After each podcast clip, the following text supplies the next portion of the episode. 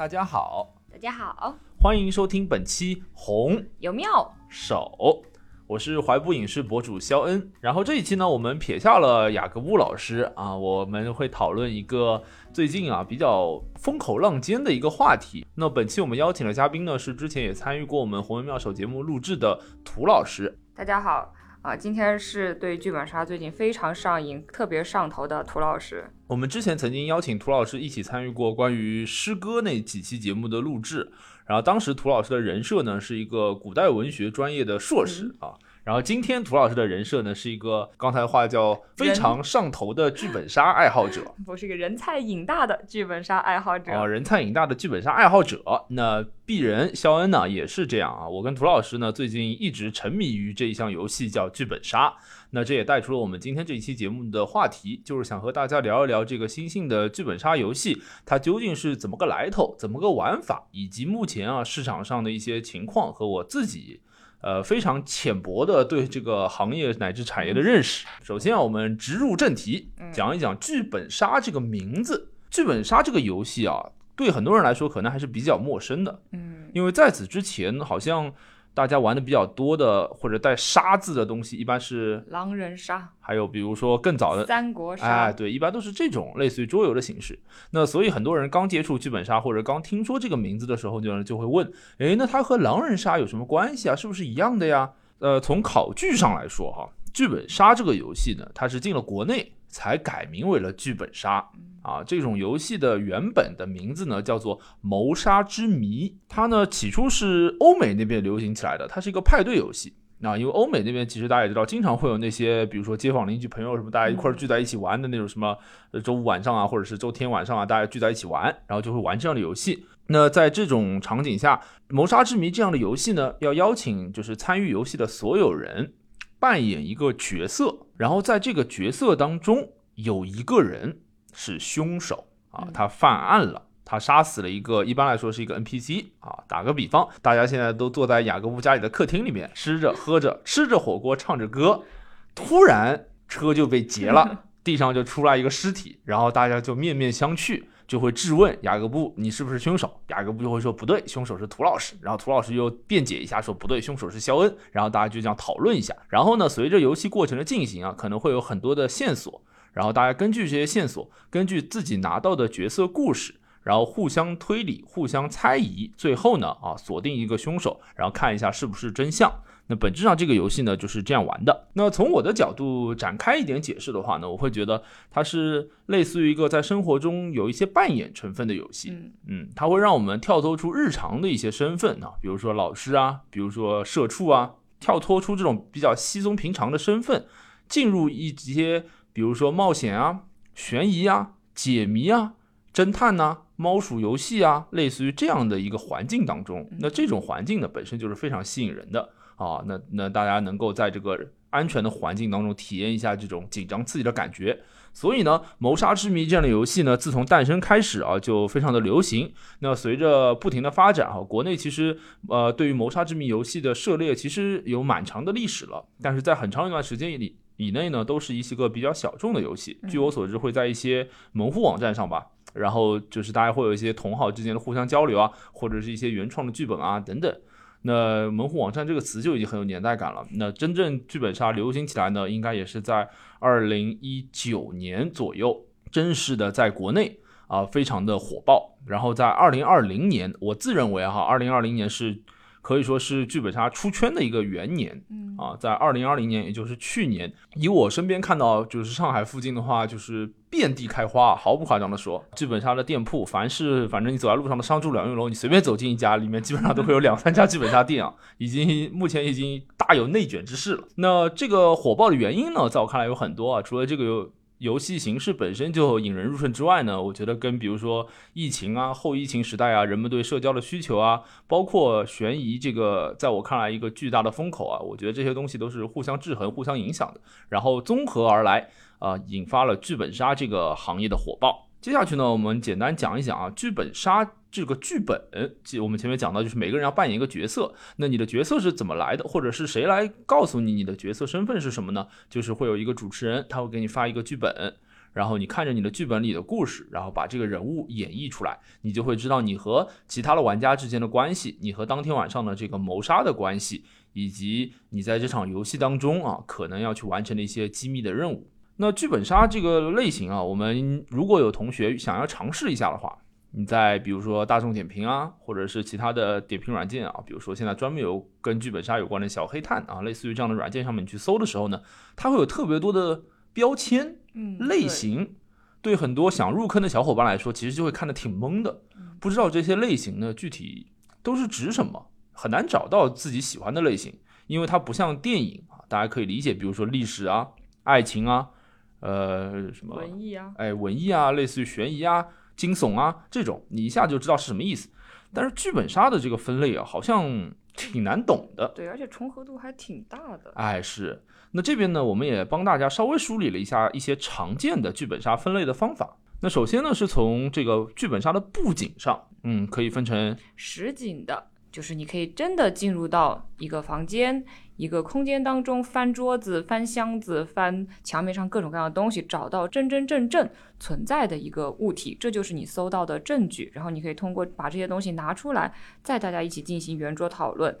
就是能摸到的、能看见的都是实景的剧本杀。同时呢，还有一些实景剧本杀，它可能会做的比较良心，会给你带来一些。如果你这是一个跟古代有关的剧本，它可以给你带来一些古风的换装啊，甚至还可以给你做一些妆造啊，这可能对女生这方面会有比较大的一些吸引力。实景的剧本杀呢，比较典型的就是国内非常火爆的综艺节目《明星大侦探》，嗯啊，他们就是一档非常非常典型的以及高质量的实景剧本杀的一个综艺节目。嗯。那除了实景以外呢，还有就是现在可能比较容易扩散的，就是桌面型的。嗯，桌面型的呢，基本上就是大家一人抱一个本子，然后大家一起坐在桌子边上一起讨论。那么所有的证据呢，都是以线索卡的形式，它是写在一张卡上发放给你的。你的搜证呢，其实就是去主持人那里拿一些线索卡，把上卡上的信息分享给大家，这就是相当于实景当中去实地搜证了。只不过这里演变成了一张卡片的形式。嗯，打个比方，我们在实景的剧本杀当中会搜到，在雅各布的房间里面有一把菜刀，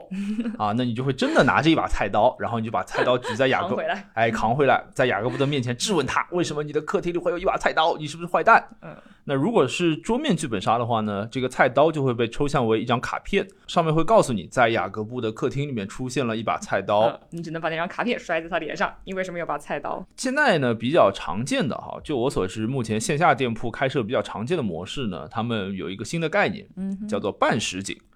那所谓的半实景呢，其实就是桌面剧本杀的模式，加上略微一丢丢装修的成分啊，稍微提升一下玩家的体验。因为我们前面讲到，如果是实景的剧本杀的话，要进行实景的搜证，一把菜刀就是一把菜刀，一个客厅就是一个客厅。那这样的话，对店家而言，它的装修成本啊是非常高的啊。对的，所以一般实景的店铺可能就主打一个剧本。或者最多一两个剧本。那比如说他们要玩什么呃仙侠之类的话，他一个蓬莱仙境就真的要有蓬莱仙境啊！想想就觉得这都是在烧钱。那半实景呢，就是说一般店家会比如说布置几个不同风格的房间，日式的呀，欧式的呀。或者是魔幻的呀，古风的呀，啊，类似于这种不同类型的房间。那根据你选择玩什么样的剧本，把你塞到不同的房间里面啊，让你感觉好像啊，稍微带入一些些，但实际上呢，还是大家拿着指头在那儿看，然后拿着卡片在那儿盘。呃，那另外一种区分方式呢，可能是对新手更不友好的，是从谋杀的手法上来对剧本杀做出分类。那这个呢，可以分成三种，分别是本格、变革和新本格。哎，本格变革我基本上知道，本格基本上讲的就是这是一个能够通过你逻辑推理出来的啊，就是我们日常生活中可能会发生的一切事情。那么变革呢，可能会存在一些超自然的力量啊啊，你可能需要一些想象啊，或者理解它其中的一些不合理的因素。我觉得呢，也不能叫不合理的因素啊。呃，本格推理呢，就是。举个例子，比较典型的，大家都喜欢看的《名侦探柯南》。当然，《名侦探柯南》随着现在的发展，大有变革之势啊。不过这是后话了啊。《名侦探柯南》本身的定位呢，应该是本格推理，然后包括比较其他比较影响力大的金田一啊等等，都是本格推理。简而言之呢，就是这些手法理论上在现实生活中是可行的啊。当然，就是肯定不推荐大家去使用啊，但是理论上是可行的。比如说密室啊，比如说用什么道具啊、延时机关啊、不在场证明啊，类似于这种东西。那变革呢，不能说不合理，只能说它增加了一些超现实的元素啊，比如说时空穿越啊、灵魂转化呀、啊牛鬼蛇神啊。类似于这种东西，或者呢，比如说一些科幻的元素在里面，那比如说类似于什么《盗梦空间》这样的背景啊，那这样呢，或者叫变革的剧本。最后，新本格其实是比较流行的一个概念啊，它简单来说就是会套用一个比较科幻的或者比较特别的设定，嗯，但是呢，在这套设定之下发生的案件和这个设定本身没什么关系，嗯，啊，就好比是一个魔法世界当中，大家的杀人手法还是像柯南一样杀人。不会用魔法去杀人啊。那这个本格和新本格呢？其实这两个词语呢，本身不是剧本杀圈原创的，它是来自于推理圈啊，包括比较著名的日本是这个推理小说发展非常强势的国度嘛。那他们那边的古典本格推理啊，和后来发展起来的新本格推理之间呢，其实也是靠这样的方式来区分的。那目前这个分类方法呢，就被比较容易的迁移到了剧本杀上啊，用来描述这个剧本的性质。那有些小伙伴如果是古典推理的爱好者啊，你比如说是读埃勒里奎因啊，呃，或者是密室之王卡尔啊长大的，那你就会喜欢这样的本格故事。那如果有些小伙伴呢，他们比如说更喜欢嗯克莱因湖啊，类似于这样的或者诗人庄。这样的作品，那完全呢就可以体验一下新本格乃至是变革的故事。嗯，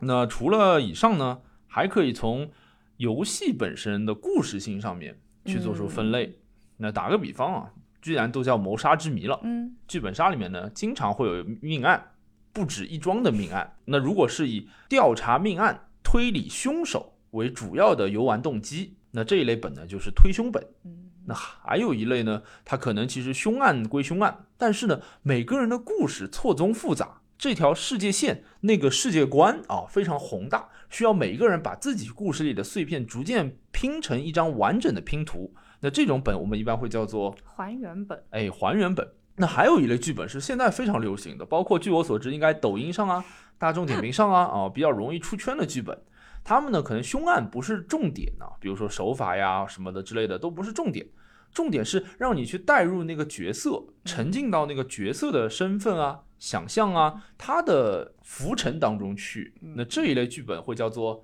情感本。嗯，这一类情感本呢，有国仇家恨。有儿女情长，然后也会有在战火纷飞年代的一些不舍、诀别，也会在一些特殊的文化背景或者政治背景下面，一些小人物的命运与奋斗等等。所以啊，我前面说这一类本特别容易出圈是为什么？因为我们经常可以在抖音上看到有好多小姐姐啊，或者乃至是很多男生哈玩这样的剧本，然后一下子就。猛男落泪，哎，猛男落泪啊！一下情难自已，就是想到这个角色的身世啊，和自己可能某些部分有一些特别大的触动，然后就整桌都在那边，都是水龙头，什么哭完了一一包纸，哎，凄凄惨惨切切啊！那这类本的戏剧效果特别强。当然，就我身边的同学也的确有同学会非常喜欢玩这样的作品，啊，非常的解压，然后也正好能够满足自己的戏瘾吧。对的，嗯，能够带入这样的一个特殊的角色里面。那如果是从这个剧本构创作的背景来说的话，那就更多了啊。比如说我们前面提到的有一些古装风格的剧本啊，我们可以去领略这个大侠的快意恩仇啊，刀剑相交。还有比如说民国风味的啊，因为民国大家也知道是一个充满魅力的年代啊，有非常多的比如说党派斗争啊，或者是这个战争啊。那还有就是现代的环境下，包括在未来的这个软科幻的背景下都有。那同样的还有比如说欧式的哈。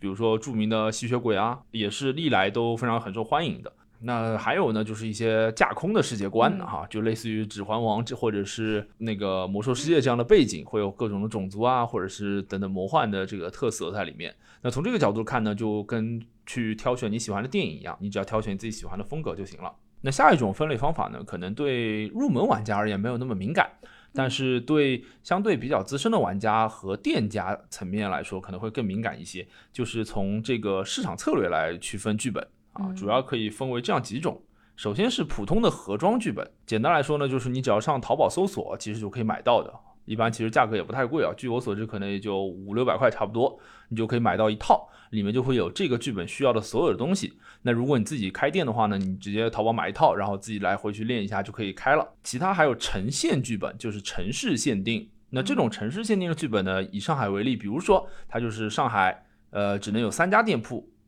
拥有开这个剧本的权利。那大家呢就会在剧本杀的这个交流的会这个展会上面，然后会有发行啊，然后和这个店家沟通，然后最后确认，比如说上海这边授权哪几家店铺，北京授权哪几家店铺，是类似这样的形式。那这种剧本呢，一般因为资源比较集中，所以如果是资深玩家的话呢，你如果是逮着这个剧本就是想玩的话呢，嗯你就选择就比较少，你就只能去这个有授权的店铺。当然了，也有一些呃没有武德的人啊，去盗版、印刷、偷印之类的，这个就不谈了。那为什么有一些剧本它需要进行呈现呢？只给这么几家呢？剧本难道发行它不是希望它的剧本卖的给更多的人更好吗？呃，是有两个原因啊。就我所知的话呢，一方面是因为做了一定的限制之后呢，其实本质上它的资源是更集中的。那发行或者说创作的角度来说，是希望把更优的资源都集中在这一部分上。如果说盒装剧本是走量的话，那希望那个现呈现剧本呢是走质的这样一个道路。那从另一个角度来说呢，这个呈现剧本的价格呢要比盒装剧本贵很多。嗯啊、那他们也是希望从这个角度能够收割全国乃至全球啊的客户啊，这个不是开玩笑，就是据我所知有很多发行，他们的合作其实不仅仅是在中国大陆的范围之内啊，乃至在比华人比较多的地方，比如说澳大利亚乃至美国都会有这样的合作。比呈现可能更厉害一些的呢，就是独家剧本。啊、那就是全程只有一家才有这个剧本。对，有一些特别牛的呢，不止全程就一家，全国也可能独此一家。独家剧本呢，可能就首先它的价格就更贵了，那二来呢，它的噱头就更足了。那我的确也见到过非常硬核的玩家，会为了某个独家剧本专门跨城、跨省市去玩。哦啊、打个比方，据我所知，比如说上海这边就会有祁同他们家自己的独家剧本，是只有他们自己开的，而且好像是作者自己亲自开的，然后就会有其他的上海周边的小伙伴为了玩这个本专门来上海这边。那还有一种比较特别的呢，就是免费剧本啊，这个其实挺特别的。免费剧本呢，据我所知，就我讲到之前在比较古远古的时期。在谋杀之谜的这个门户网站上，有很多玩家自己创作了很多剧本，然后其中呢也会有一些比较出色的啊。到现在为止，我知道的，呃，非常非常著名的一个免费剧本呢，叫《雪屋记》啊，哦是各位行业前辈啊常常推荐的一个良心剧本。就不仅因为它本身的质量过硬，而且它是所有的资源是免费发放下载的。理论上来说，呃我也下了。其实理论上来说，你只要能玩一下？啊、理论上来说，你只要把它所有的材料下好，然后自己打印出来，然后就可以召集你的小伙伴一起开启一场非常优质的体验。那当然，如果你不高兴自己下载和打印的话，淘宝他们也会有店的啊，出一点大概三百块钱，他们会帮你把所有东西准备好啊，真的非常非常良心。我自己也非常期待，呃，什么时候能够和我周边的伙伴一起开一下雪屋记，体验一下。嗯刚才我们讲了特别多的分类方法，那其中其实剧本杀还有很多很多的元素在里面。嗯我不知道这个元素呢用怎么样的分类方法去介绍。现在随着剧本杀的发展呢，不仅仅是普通的推理、解谜、指认凶手的这样一个过程，嗯有很多时候呢还会有一些特别的机制在里面。比如说我们刚才讲到的，比如说武侠风格啊、民国风格啊，可能就会有枪战啊、嗯武打呀，类似于这样的环节在里面。那这种环节呢，就需要每个剧本的创作者靠他们对游戏的理解，然后增加这个特殊的机制。嗯，那所以呢，有些人也会干脆直接把某些剧本称为机制本。那当然，机制和桌游之间的区别其实也蛮模糊的，很多人会喜欢，有些人就觉得一般。那同样的，呃，我们刚才讲到，有一些剧本它是以推理凶手为最终目的的，但是有一些剧本呢，它是以不同的阵营之间制衡、嗯对抗为这个游戏的乐趣体验的。嗯，那这种剧本呢，一般会被称为阵营本。那这些游戏的因素，感觉可以让剧本就变得更多元一点，它的可玩性可能就会更多一些，然后适合的人群应该覆盖面也会更广一些。有些人可能不是那么热衷于单纯的硬核推凶啊，或者凶手一下被锤爆了，那么他这个游戏就没有什么可玩的了。那如果增加一些其他的机制啊，或者阵营因素啊，那其实不太存在万一凶手被锤爆了，我们的这个本就玩不下去的一些问题。而且在我看来啊，因为剧本杀行业的蓬勃发展，以及剧本杀这个形式它自身的巨大的潜力，所以在未来啊，我觉得可以期待有创作才华的作者，他们可以去发展出更多的玩法。嗯因为剧本杀这个形式，在我看来，本质上就是一场扮演。那既然它是一场扮演的话呢，它其实可以理论上可以扮演所有想做的事情，不仅仅是我以上提到的那么简单。所以也期待啊，未来看有没有更多的机会，会有更多的新的体验形式出现。好，那讲完了剧本杀的一些形式呢，可能就会有小伙伴大致知道了哦，原来剧本杀和狼人杀呢不太一样。狼人杀它其实目的都是统一的啊，就是对于村民阵营来说啊，就是要把狼人排出去；那对于狼人阵营来说呢，就是屠边或者屠民都可以。其实也像个阵营本。哎，对，其实也像个阵营本。那如果从这个角度来说的话，其实狼人杀某种程度上像是。呃，剧本杀的子集，哎，可当然这么说可能会冒犯狼人杀的玩家，嗯，但是的确呢，道理就是这样的，因为剧本剧本杀可以做到更多奇形怪状的事情，嗯，那这是狼人杀和剧本杀的一些区别。那当然，狼人杀因为不同的身份和技能，可能会比剧本杀更丰富一些。嗯，剧本杀参与的大多数应该还是普通人，对的，啊，大多数角色应该还是普通人，没有一些技能什么的。那我自己玩狼人杀的时候呢，我就会觉得狼人杀，因为如果你被投出去了，你可能这一局的参与感就已经结束了。那剧本杀它有一个比较好的地方，就是你每个人都可以从头一直玩到尾，每个人都有不一样的背景，每一次你玩的这个剧本的它的背景都是不一样的，所以你不太容易对这个形式产生一个厌倦感。它是有一个故事背景在这里的。那么包括像我这种非逻辑型的玩家，呃，我也不用很担心我被投出去了，然后就失去了整个体验感。嗯，我也可以根据我的剧本。比如说讲讲我自己人物的故事，我会觉得对于呃这种非逻辑型玩家也有一定的自己的发挥空间。还有一类游戏啊，在国内可能相对小众一些，但是也会有一堆比较忠实的拥趸，就是跑团。嗯，涂老师和我呢，完全称不上这个资深的调查员，我们只是有幸体验过和了解过跑团这项游戏。那在我看来，剧本杀和跑团其实是有一些些相近的。嗯，其实还是挺像的。是的，跑团这个游戏我可以简单向大家介绍一下，如果有兴趣的话呢，也可以玩一下。嗯，跑团这个游戏，我这边主要指的是 T R P G 或者是 C O C 的跑团啊，D N D 我没有玩过。如果是 C O C 跑团的话，其实就是在一个 K P 的带领下，嗯，然后我们会进入一个场景或者叫模组，我们会在这个场景里面呢做你想做的事情。呃，打个比方啊，我今天拿到的调查员的卡啊是这个侦探。然后呢，我就跟 KP 说我要进入一楼的房间，我会问 KP 看到了什么，他告诉我看到了什么。然后我跟他说我要把这个桌子底下看一看，他就会告诉我有什么。然后过程投个侦查，哎，过程当中还会这个有 roll 点的这个特色吧，可以说是剧本杀和跑团总体上是比较相似的。跑团的自由度应该会比剧本杀更高一些，因为之前已经说了，跑团我们也会自己扮演一个角色嘛。但是这些角色呢，其实你是你自己车卡决定的。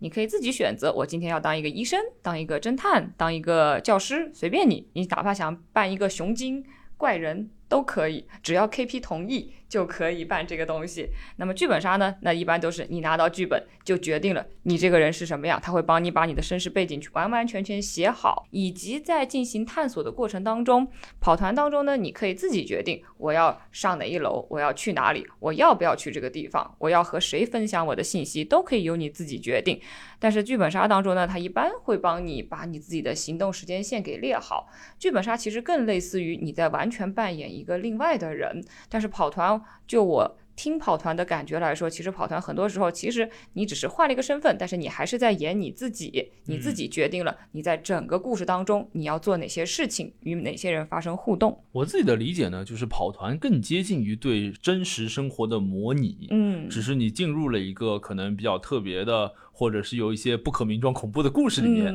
但是剧本杀呢，其实它。不能说是对真实生活的模拟，而是你进入了一段戏中。对的。所以从这个角度来说呢，我个人觉得啊，跑团的确就是门槛可能会更高一些。啊，我啊，我自己之前跟肖恩也玩过跑团，那个时候我们两个自己玩的时候就会觉得啊，我应该做什么呀？我接下来都不知道应该怎么样才能达到我这个调查员的目的，就会非常的迷茫。有很多时候我们并不知道应该选择怎样的行动。但是跑团有个特别好的是，你听那些。高手玩跑团，你会觉得非常的有意思，因为他们能把整个故事探索的非常的彻底，而且有有些那种所谓的相声团，他们会讲的非常的有趣，所以有的时候可能跑团对我来说，我觉得听跑团比我自己个人参与跑团要更有趣一些。那么剧本杀，因为他已经帮你写好了整个的故事，你自己知道自己应该该该干嘛，要去做什么，所以剧本杀的参与度呢，会让我觉得像我这种普通人参与度会更高一些，它的门槛也更低一些。嗯，在我看来，跑团就是一个接近于真正的无限。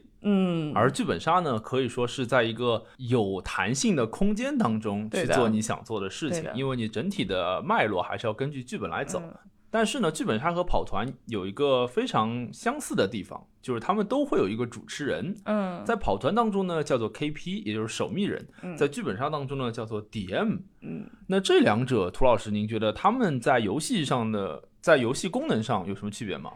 呃，这也是就我个人的感觉来说，剧本杀当中的 DM 它其实还是比较客观、比较中立的，他其实就像一个工具人，主要就负责我的剧情推动。到了这里，我给你演一段小剧场，然后接着给你发线索，好，你们接着继续，你们可以开始讨论了。可能多多少少偶尔会有一些扶车呀之类的，但是我对于 DM 的感觉基本上就是他是一个工具人，跟我们整个故事不是有很直接的关系。他自己本人是不参与到我们的故事当中，可能他会扮演某些角色进入到我们的故事当中，但他本人跟我们的故事是没有任何利害关系的。但是 KP 的话，尤其是我在听的时候，会听到有一些 KP，有一些玩家他会去讨好 KP，比如说这个点没有过，或者说这个地方的剧情 KP 希望他能往这边推，但是他们没有往这边走，KP 就会暗示他们，来你要不要去问问他的名字叫什么呀？你要不要去那个地方看一看呢？KP 构造了整个故事，他希望你进行某些探索，KP 会给你一定的暗示，然后把你往那边引，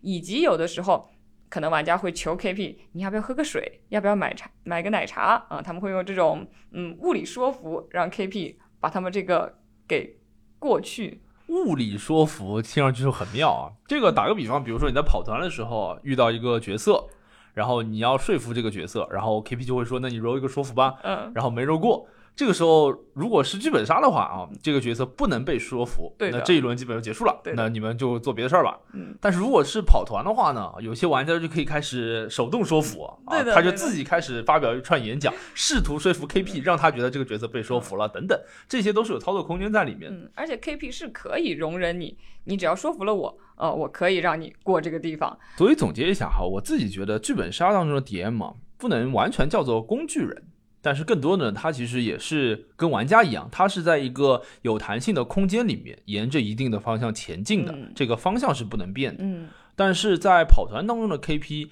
它就更像是这个世界观下的神灵，它在有意或无意的指引着所有调查员的命运。人或者说这个跑团当中的玩家与神灵似乎能发生某一些互动啊，你可以把它叫我做神迹等等啊，都是可以的。那下一个话题呢，我们讲到剧本杀这个行业现在非常的火热。前面我们讲到，你走进任何一个商住两人楼里面，都起码会有两三家剧本杀店铺，有些甚至就开在同一楼层。对的，啊、然后再举一个行业现象吧，就我目前观察到的，在狼人杀特别火的那几年，就是全国各地都开狼人杀的店、嗯啊，或者开有些是桌游店，有些就是专门是专注在狼人杀上面的店。那这几年呢，所有的不能说所有吧，但是有一大部分的桌游店、狼人杀店、密室店。全部纷纷转型，做起了嗯剧本杀生意。对对啊，我们家周围这有几家店，他们的名字还叫什么什么狼人杀店，现在是剧本杀的赚钱赚的比狼人杀更多一些。对，那些密室店现在都改名叫沉浸式剧本密室。这就是一个有意思的话题。为什么剧本杀啊能在这样一个年份里面突然爆火啊？我前几天这个硬核的半佛仙人还写了文章讲这个事情。我当时看那个圈内有一些朋友啊对此的评价是，半佛仙人一般只写特别火的事情，看来剧本杀终于出圈了。那涂老师，您觉得剧本杀这个游戏为什么能火起来呢？呃，其实我们入坑也就是去年的事情，也没有很久，但是啊，真的是一玩之后啊，就忽然觉得特别上头，然后还带动身边的人一起来玩，然后基本上目前被我带来玩的人，好像没有一个有负面评价的吧，都是玩了第一次就开始，什么时候下一次啊？什么时候再有下一次呀？所以我自己也想了一下啊，剧本杀。首先，我觉得它是一个真的是超高性价比的娱乐活动啊！就你们基本上，呃，可能五个人到十个人不等，大家围坐在一起谈一个下午，甚至一个下午加一个晚上。首先，它的成本很低，而且呢，你没有什么其他的活动，感觉能让你跟你的朋友这，而且是这么多朋友聚在一起。就单纯聊天说话讲这么长的时间，像如果去看电影啊，或者是吃饭呢，基本上维持个三个小时已经算得很长的了。但剧本杀一般动辄是四小时起步，有的长的可能要八个小时到十个小时。因为全国的剧本杀店铺啊，据我所知的收费标准还是不太一样的。那以上海这边为例啊，前面涂老师讲到一桌人啊，拉三五好友啊，可能是五到十个人，然后聚在一块儿，一起开开心心的玩一下午。那在上海这边的收费呢，基本上不会超过两百块嗯，啊，甚至都不会到大一百，对的，基本上都一百出头，乃至会如果你有什么券乱七八糟东西，甚至会更便宜一些。那当然，这个收费也跟比如说店家的地址啊，包括我们刚才讲到的这个呈现呐、盒装啊、普这个剧不同的剧本类型有关。但是基本上啊，我感觉都是小一百嗯，就能结束了。那剩下你即使加上什么奶茶钱，这一天出去玩也没多少钱。从这个角度来说啊，就是一个性价比非常高的娱乐活动。其他的娱乐活动基本上很难在差不多这样的价位里面给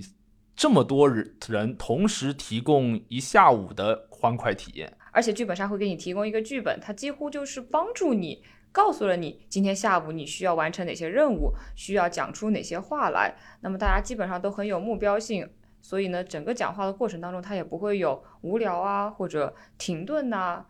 这样的遇到这样的问题。我翻译一下涂老师刚才讲的这个事情啊，我个人觉得呢，这是剧本杀一个非常重要的特性，叫做社交，或者说他对不善社交的又想社交的人群 非常的友好啊。打个比方，很多人都想认识新的朋友，嗯但是呢却没有机会。真的，比如说大家一块儿吃饭啊，或者是出去玩儿，也不知道说什么。对，会觉得很尴尬。是的，但是如果是剧本杀的话呢，就不尴尬了呀。对，因为我不是我了，我扮演的是另外一个人，是这个角色，我需要说出这些话来。而且你的故事都告诉你应该说哪些，嗯你有哪些故事。换句话说，凡是坐在剧本杀台前的，没有没有故事的人，没有无聊的人，全是充满着背景的各路公子、各路王爵、各位仙女聚在一块儿。那这个聊可不快乐吗？也不会有人觉得尴尬。那据我所知，其实有很多朋友他们玩剧本杀有个很重要的原因就是去交友啊，甚至还比如说。呃，有一些相亲之类的成分 在里面哈，看能不能扩大一下自己的社交圈，然后找到自己的另一半等等，都有这样的需求在里面。而且之前还说了，剧本杀，如果你喜欢推理的话，它有推凶本给你提供，或者还原本给你提供。那如果你只是单纯想去交友啊，或者去快乐一下，它还有欢乐本，就真的非常的快乐，从头笑到尾的。包括想要交友、想要促进情感的，它还会有专门的情感本，给你自己指定好 CP，你就对着它把你的故事讲出来就可以了，就真的很促进大家之间的情感。那除了刚才讲到的性价比和社交需求这两点之外呢，啊，我自己觉得还有一个更重要的，就是剧本杀植根于它的核心的一个元素，嗯，就是悬疑。我觉得对悬疑感兴趣啊，应该是大多数人的天性嗯啊。悬疑这个东西本质上其实和好奇心绑定在一起，而保而好奇心应该是人类的天性。嗯，那我们面对一个扑朔迷离的故事，面对一个奇怪的案情，面对着风起云涌的局势，面对着人心叵测的面具，每个人都会有巨大的好奇心在里面。那在这种好奇心的驱使下，就会让你愿意一步一步走进这个剧本，走进角色，嗯然后和你身边的伙伴展开互动。我觉得悬疑就是很好的调动起好奇心这份本能的一个产业。嗯也是让我觉得目前啊，悬疑可以说是一个巨大的风口。那我们可以看到，比如说爱奇艺的迷雾剧场啊，包括这个年初特别火热的《唐探宇宙》啊等等，啊他们其实都是这个悬疑类的作品。接下去我们讲一讲这个年轻的行业啊，未来啊，我们对它的发展会有怎样的看法和期待吧。首先问一下涂老师哈，就是我们刚才讲到，就是剧本杀这个形式啊，可以说是充满着潜力啊。嗯。啊，那你觉得在未来的发展当中，我们有没有可能体验到一些其他的游戏方法、游戏环境或者游戏体验呢？呃，其实我自己会觉得，因为现在的剧本杀几乎都要包含一个凶案嘛，很少遇到有没有凶案的剧本杀。那么基本上剧本杀的宣传重点还是推凶为主，但是我自己会比较喜欢的形式是各种各样的机制呀、阵营啊砸在一起，因为我会觉得推凶本，如果我是凶手，我没有玩好，或者是凶手他不小心被锤爆了，这个局他就没有办法继续下去了，所以我会更偏好一些有机制、有阵营的本。那么这个就不存在，因为一个人没有玩好，导致全车的体验受到一些影响。就是阵营的情况下的话，大家总是有有制衡，能够一直继续下去的。所以我会更喜欢一个剧本杀当中包含更多的元素。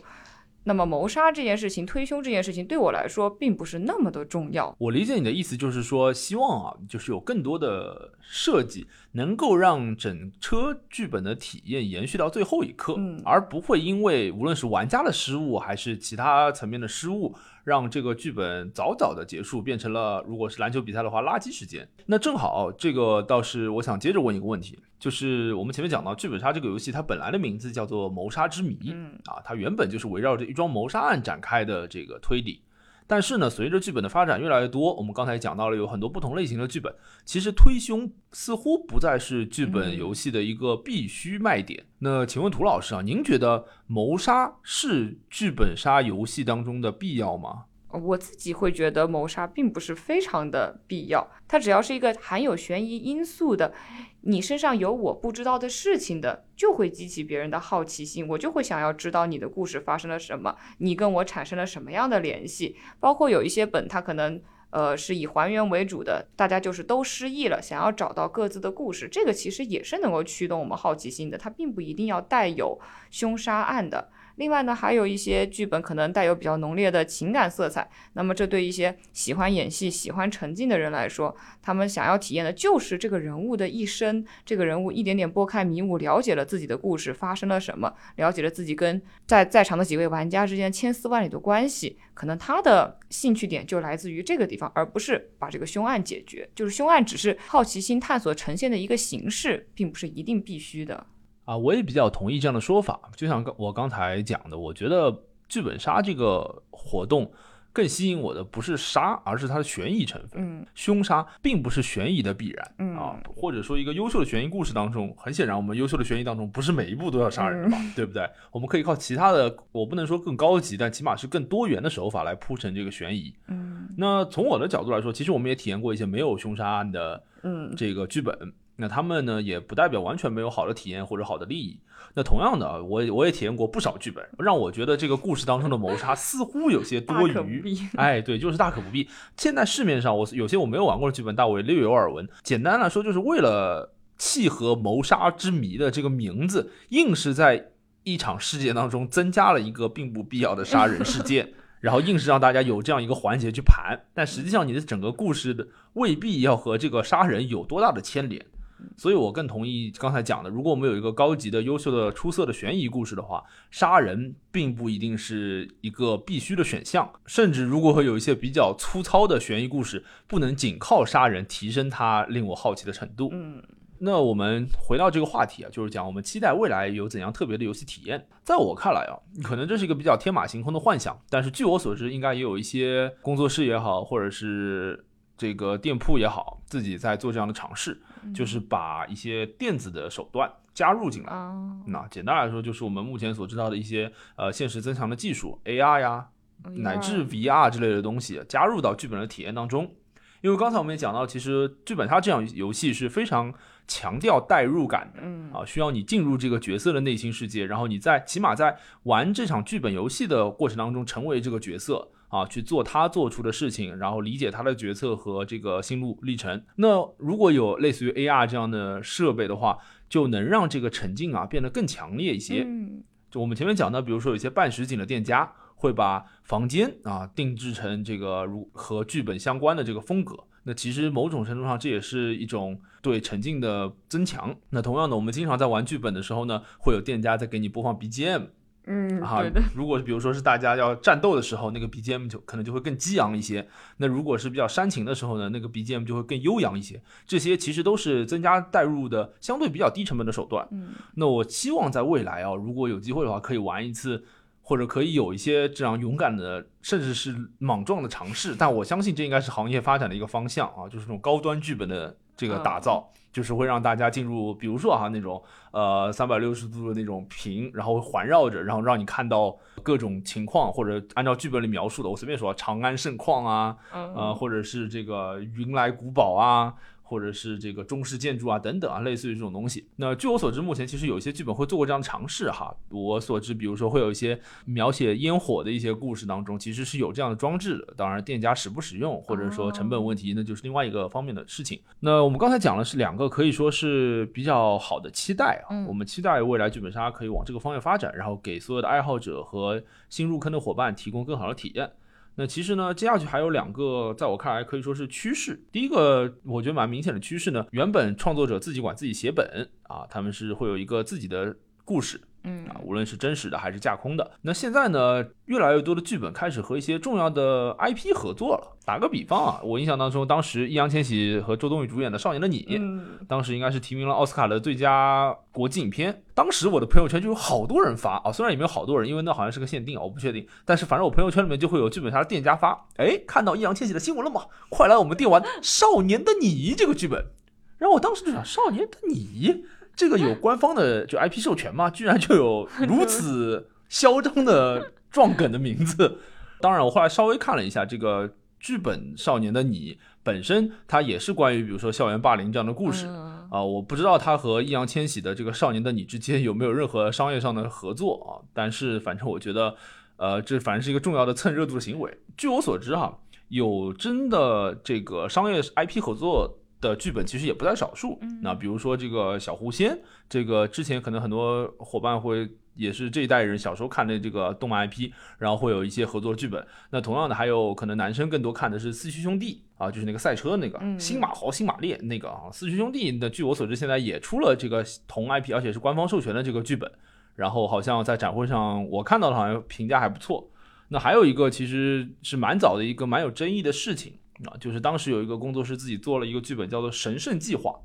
你知道这个四个字代表什么吗？代表什么？哈，代表着数码宝贝哦，啊、就是当时比如说我们看数码宝贝第一部，当时就是太一啊、阿和啊什么，他们进入数码世界嘛，然后每一个人手上会拿一个机器，那个机器里面的能量会让他们的那个就是数码宝贝进化，那个机器就叫神圣计划。嗯啊，然后这个当时我记得蛮早年的，国内工作室自己写了《神圣计划》的剧本，然后它当中还有个机制，就是一些什么滚球兽之类的东西可以根据游戏进化什么的啊，类似于这种，然后好像还是蛮用心的，但是一直都没有获得这个数码宝贝就是日本那边的授权，嗯所以他们原本都准备开卖了，然后后面又没有授权，又这件事情停掉了。据说，据说好像最近是真的拿到了授权，但是大家对此都很存疑。目前这个剧本好像还嗯前世不太明朗吧。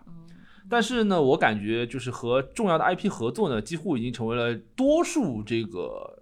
文化产业的一个非常重要的发展方向。那剧本杀其实目前我觉得也难逃这个趋势。呃，总体上我觉得这趋势也是好的，它可以让更多的情怀粉啊，然后能够体验到这个东西。嗯，比如说我现在随口就能讲到很多非常适合呃放到剧本杀中的这个 IP，那比如说《冰与火之歌》呀，嗯指环王啊、哈利波特呀，包括我们看的很多什么神奇宝贝啊等等啊，其实都非常非常适合在剧本杀这样的故事下演绎。换句话说，真的可以让我们进入这个世界，扮演那个你小时候曾经想过很多次的那个梦想。但是刚才我们也讲到了，就是文化产业 IP 合作非常多，但剧本杀这个东西啊，它到底算不算一个正规的文化产业？这件事情呢，其实一直是存疑的啊。剧本杀，据我所知啊，因为它其实发行量还挺大的，但是呢，它又不算是公开的这个印刷产物，嗯所以呢，它目前其实各种的行业监管呢都是非常疏漏的，甚至可以说是非常灰色的。那这就诞生了另一个非常重要的问题，就是在行业内抄袭之风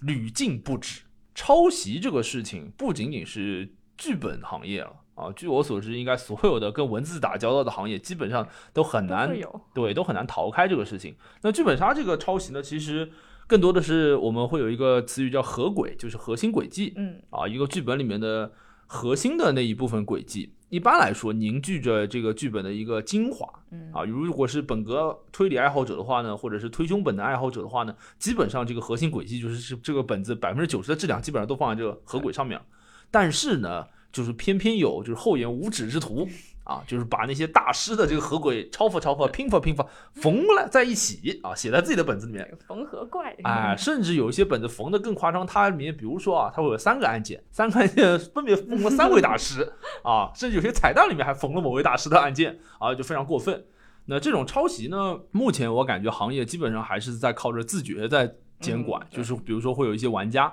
他们抵制这个抄袭，然后抵制抄袭的剧本，抵制抄袭的作品和发行，但是呢，好像也没有一个真的这个有公信力的这个权威部门来做监督和审核。那当然，这个话题往大了说，不要说剧本杀这样的年轻行业了，再到更大的出版业，这个事情都屡禁不止。那其实真的任重而道远。但我们还是希望做一个负责任的，无论是创作者还是玩家，乃至是店家吧。我觉得这整条产业链上的任何一环啊，如果有一定的正义感和自觉的话，那都应该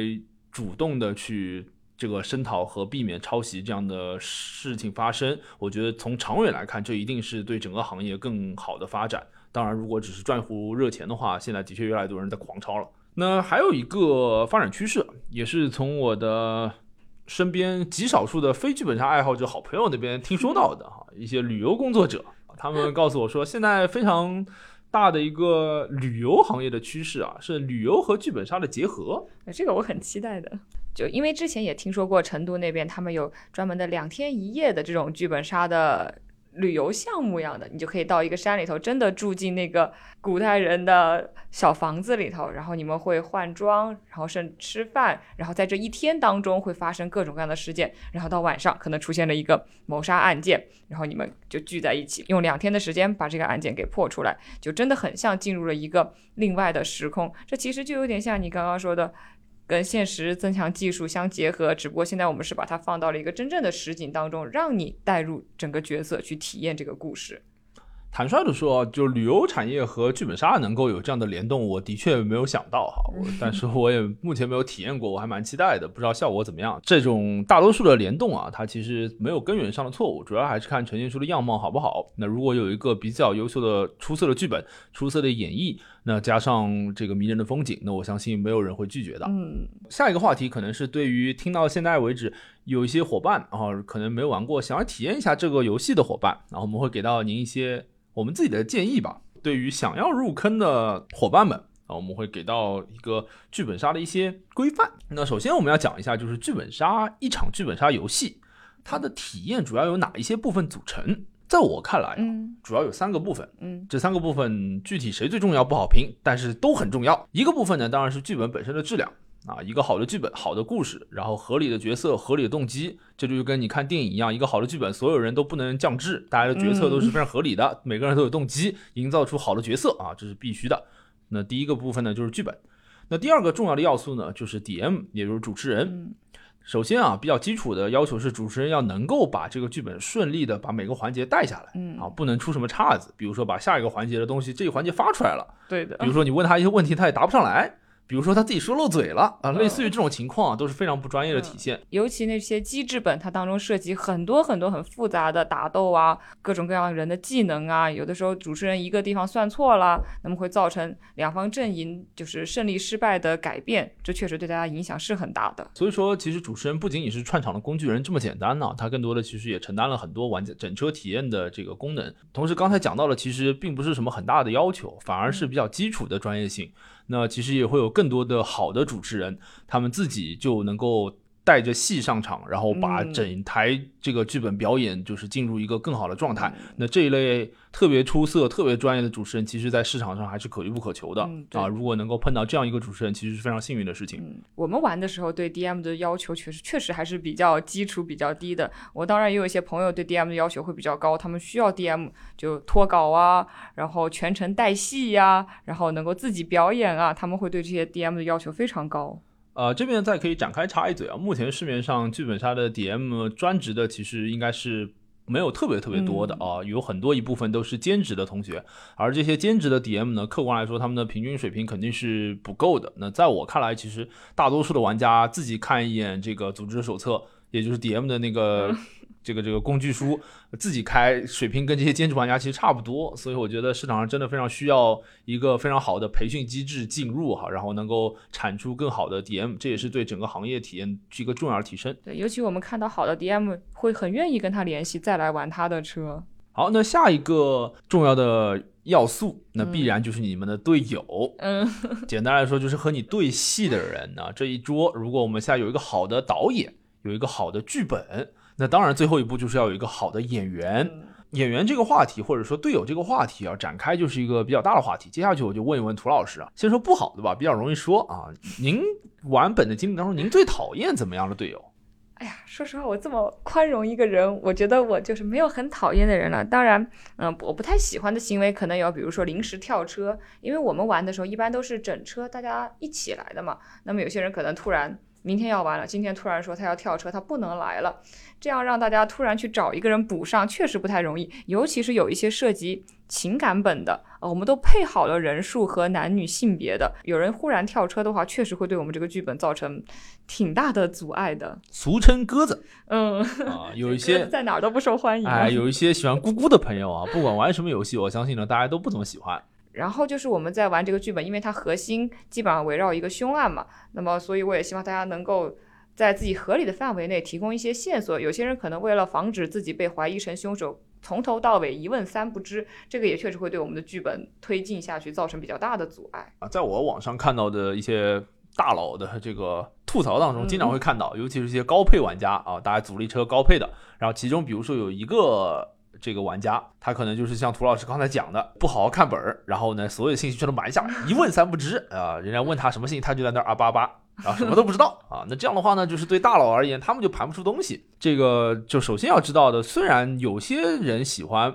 把就比如说剧本中角色分，比如说这个人是 C 位啊，那个人是什么什么 C 位，这个人是推理 C 位，那个人是机制 C 位，我随便说啊，打个比方。但我自己其实蛮反感这样的。那在我看来，这个剧本杀这个游戏当中，大多数的角色呢，其实都有自己独特的使命和功能的。这个其实就像生活当中一样，你要知道一件事情的全貌，靠你一个人再强的细致的观察力都是不足够的。你需要所有人坐下来聊一聊你发生的事情，才有可能把这件事情的全貌还原出来。注意，也仅仅是才有可能，即使大家一块儿都不一定能够把当天的全貌还原出来。那怎么可能只靠某位大佬一个人在那儿 C，然后其他的人就在啊吧啊吧？这不可能盘出什么东西的。这样的话，对整车的还原的这个进度啊，也会受很大的影响。大家要在合理的范围之内哈，就是去表达自己的内容，而不是真的好像就全都瞒下来。对，啊、每个人都是有故事的，没有一个人拿到的是一本白板。第三个，我可能会比较希望大家就是，首先在玩之前能够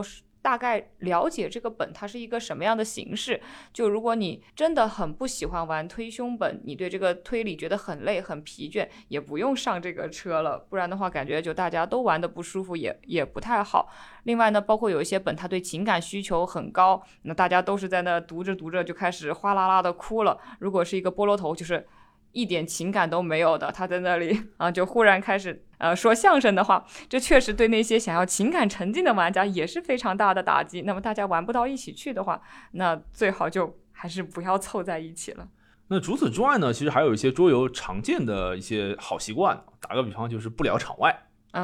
啊、不能比如说狼人杀里面说，哎如果我是狼人的话，我明天就辞职啊，嗯类似于这种话就不能乱说。那剧本杀里面一样的，就我如果我是凶手的话，我我拿头保我不是凶手。啊，类似于这种话嘛，就是大家尽量少说。那这个我觉得是一个玩家之间必须要遵守的一个约定俗成的规范。那同样的，这个除了这个部分的场外之外呢，我觉得还有一个很重要的，就是因为剧本杀比起狼人杀要求沉浸更多嘛。嗯那希望大家在沉浸入剧本的时候呢，就可以不要再聊自己原本身份的那个事情了。就好比嗯还是以刚才的例子哈，如果大家都是这个翩翩公子、各路少侠汇聚于此聊天下大事啊，这个时候突然有个人说：“哎，不好意思，我老板打电话来了。”这个就会让人觉得非常的遗憾呢、感觉好像很出戏。对，而且还有有些可能读剧本的时候，他会说：“哎，我本里就是这样写的。”然后把剧本翻过来给大家看，我读给你听。这个好像在剧本杀不太利于剧本杀的沉浸。呃，这个在我看来是一个非常不好的行为啊，甚至是一个难以接受的行为啊。就是如果你直接把自己的剧本给别人看，以证明自己的清白的话呢，本质上在我看来就和如果我是不是清白的，我就自杀其实差不多。那当然，如果要提出更高的要求的话，这个也是我从涂老师和我们一起玩的一位朋友身上学到了一个很好的习惯。那我自己也在这样要求自己。每个剧本里面经常会有很多的细节啊，比如说你当天做了什么，然后看到了什么一些具体的东西。那有一些同学呢，他们就会习惯于哎找到那一页，然后一字一句念给其他的玩家听，以证明自己的清白，或者有意无意的证明自己的清白。对那在我看来，这个行为呢，称不上多少的错误，但是呢，其实不利于沉浸。嗯，这个就好比大家在现场演戏的时候，突然拿着剧本开始念剧本开，始念。对，这个其实就很出戏。更好的做法是什么呢？是我们自己看过剧本之后，充分理解发生了什么，尽可能的记住有哪一些细节，然后当大家在讨论的时候呢，能够从那个角色的口吻说出这些故事。对简单来说，你是在回忆。而非阅读。对的，我们也是从这位朋友身上学到的。他就每次他确实不记得了可以看本的，但他说的都是对不起，让我想一下，我有点想不起来了，而不是说对不起，我看一下在哪一页。对的，这个我自己在刚开始玩，或者说周围的人都是萌新的时候，因为大家都很相信嘛，你只要一字一句的念啊，肯定都是真话，所以我有时候呢就会瞎编，然后硬是拿着那个剧本装作我是在念，其实我在瞎编。啊，那当然，对于剧本这个游戏来说，我们刚才讲到悬疑是它一个非常重要的或者说核心的元素。那像所有的悬疑电影一样，那这一类作品呢，它的轨迹和包袱在。玩家第一次体验的时候，那个震撼程度都是无与伦比的。那既然有这样的先知前提，还有一个非常重要的，就是希望所有的人能够遵守，不要剧透。嗯，这个不要剧透呢，我相信哈，就是大多数玩家之间其实是有规范的，就是不会公然去讨论，比如说这个剧本的凶手是谁呀，那个剧本的核心轨迹是什么呀？啊，一般我觉得大多数有素质的人应该都不会这么做。哦，我再插一嘴哈，就因为我自己平时查剧本内容或者测评，更多的是在。呃，微信上可能信息还比较干净一些，好像据我所知，百度贴吧剧透的朋友特别多哈。大家如果有什么感兴趣的剧本，千万不要去百度搜，搜出来很多你一不小心被看了谁是凶手，你基本上就玩不了这本了，就特别没意思。还有一些可能是无意之中的。那打个比方哈，我们在一家剧本店里面啊，我们刚刚玩好这个剧本，那大家当然觉得非常兴奋啊。那对于刚才就跟狼人杀一样，就刚才的复盘嘛，然后大家就在那边狂聊，然后丝毫没有注意到周围还有其他的玩家。这其实呢也是一个可以说呃素质不够高的行为。那就当然这个大家都是无意的，但是我觉得作为一个对自己有要求的玩家，希望这一点呢还是可以尽量避免。哎，我还在朋友圈看过，说今天终于拿到凶手本，然后拍了一个那个本发上去，别人其实就知道了是谁。天哪，这个就让我想起以前我忘了是哪一个网站上面，你要看柯南每一部剧场版，然后那个剧场版的大概比如说当时还十几部、十一部吧，十一部的封面，封面居然就是那个凶手，简直让人就无法观看这个剧场版。那这个再往下一步说呢，就是提前知道故事的走向啊，凶手是谁啊，核心轨迹是什么呀？其实对玩家而言就玩不了这个剧本了。那当然反过来说，有一些玩家会不怀好意，天眼玩家吗？对，所谓的天眼玩家，他们会在玩本之前呢提前搜好啊，谁是凶手，然后核心轨迹是什么，机制是什么？比如说我随便说什么时时间穿越啊，或者身体变化的，哎呦一套东西全部都烂熟于心。然后就坐在里面装成是小白，第一次玩剧本杀不就是体验这个探索的过程吗？那这些天眼玩家为啥要先知道故事发生了什么呢？那他不就在浪费自己的八个小时吗？对你而言，剧本杀的乐趣主要在于体验；但是对天眼玩家而言，他们主要的乐趣在于体验别的玩家被自己征服的感觉。我自己是这么觉得的。我虽然很不能理解天眼玩家，我真的不太能理解，因为坦率的说，就是剧本杀这个游戏再便宜再便宜，起码也要花钱的。我觉得你就是给我一种，就是你花钱，然后。呃，去看了一场你已经玩倒背如流的电影，然后跟身边的人解说，我不太明白，就是这个乐趣具体在哪里。但是据我所知，市场上还是有这样玩家的。但是在我看来呢，如果有一些人他的确经常有这样不好的习惯的话呢，的确我们就不要再和他们一起玩了，对你自己的体验其实也很差的。那本来对于推理这个东西，其实就是一个互相纠缠，然后有真有假的这样过程。也正是因为这种模糊和不确定性呢，才造成了整场游戏有意思的部分。那如果有一个人他就像大神一样，什么都知道。那这个不确定性就被破坏，那这场游戏的整体的乐趣也就全部丧失了。嗯，而且因为剧本杀的时间还挺长的，如果你在当中有哪个因素不太好的话，就很影响你这么长一段时间的一个体验。而且好的本子也就这么多，如果一个本子没有被玩得很好的话，你可能就丧失了一次比较好的体验。是的，这就像我们刚才讲到的，虽然在从金钱角度来考虑的话，剧本杀是一个性价比非常高的活动，它可以用非常低廉的价格，然后让非常多的人在非常长的一段时间里面呢玩得非常的热闹。但是呢，反过来说，如果啊你们的这个游戏出了一些问题的话，它的代价也是非常大的。那我刚才讲的游戏体验主要有三个方面，第一个是剧本本身的质量，第二个是 DM 的水平，最后一个是玩家之间的素质。那如果这三个因素都出了一些问题，导致你这一次的体验非常差的话，你会发现你的付出是非常多的，你浪费了一整个下午的时间，和一帮不明所以的人，在一个奇怪的人的带领之下玩了一个不太明白的剧本。好，那么最后呢，我们前面讲了特别多的内容，那最后呢是，如果有一些伙伴啊听了我们今天的内容，然后对剧本杀这个活动啊产生了兴趣，想要去体验一下呢，我们也总结了一些呃。我们自己玩过的，觉得比较有意思的，而且可以推荐大家去体验一下的剧本。啊，希望大家也能够玩得开心。那首先，涂老师，您有什么想要推荐的剧本吗？呃，因为我自己是一个选择剧本会更侧重其中元素比较多元的，而且我比较喜欢欢乐向的呀。我并不是一个情感沉浸，也不是一个就是很热衷于推凶的。所以如果让我选择的话，我会推荐大家玩一个欢乐本《宿醉》。宿醉这个本呢，是我和涂老师一块儿玩的，然后当时我们。呃，一整车其实都玩得非常的欢乐。嗯，对，这应该也是我们玩的第一个欢乐本。之前我们都是以推胸为主，就每天焦头烂额写几大张纸，然后推出来，DM 就看你是讲了另外一个故事吗？啊，然后这个宿醉真的是我们第一次玩欢乐本，第一次体验到，哦，原来剧本杀可以这么好笑，就从头笑到尾。每一个人虽然都藏着很深的故事啊，但是你在一点一点挖当中，会觉得，嗯，这确实一个很快乐的过程啊。而且更重要的是，我自己觉得宿醉的故事当中，除了一些幽默和段子之外呢，它整个故事也是非常讲得通的，甚至在一些奇妙的伏笔上，我都有一些惊喜，可以说是，嗯。然后宿醉这个本呢，我相信很多伙伴如果去任何一家店铺啊，去然后让老板推荐这个欢乐本的话，他们可能都会提到宿醉。嗯。然后据我所知，宿醉最近也出了宿醉二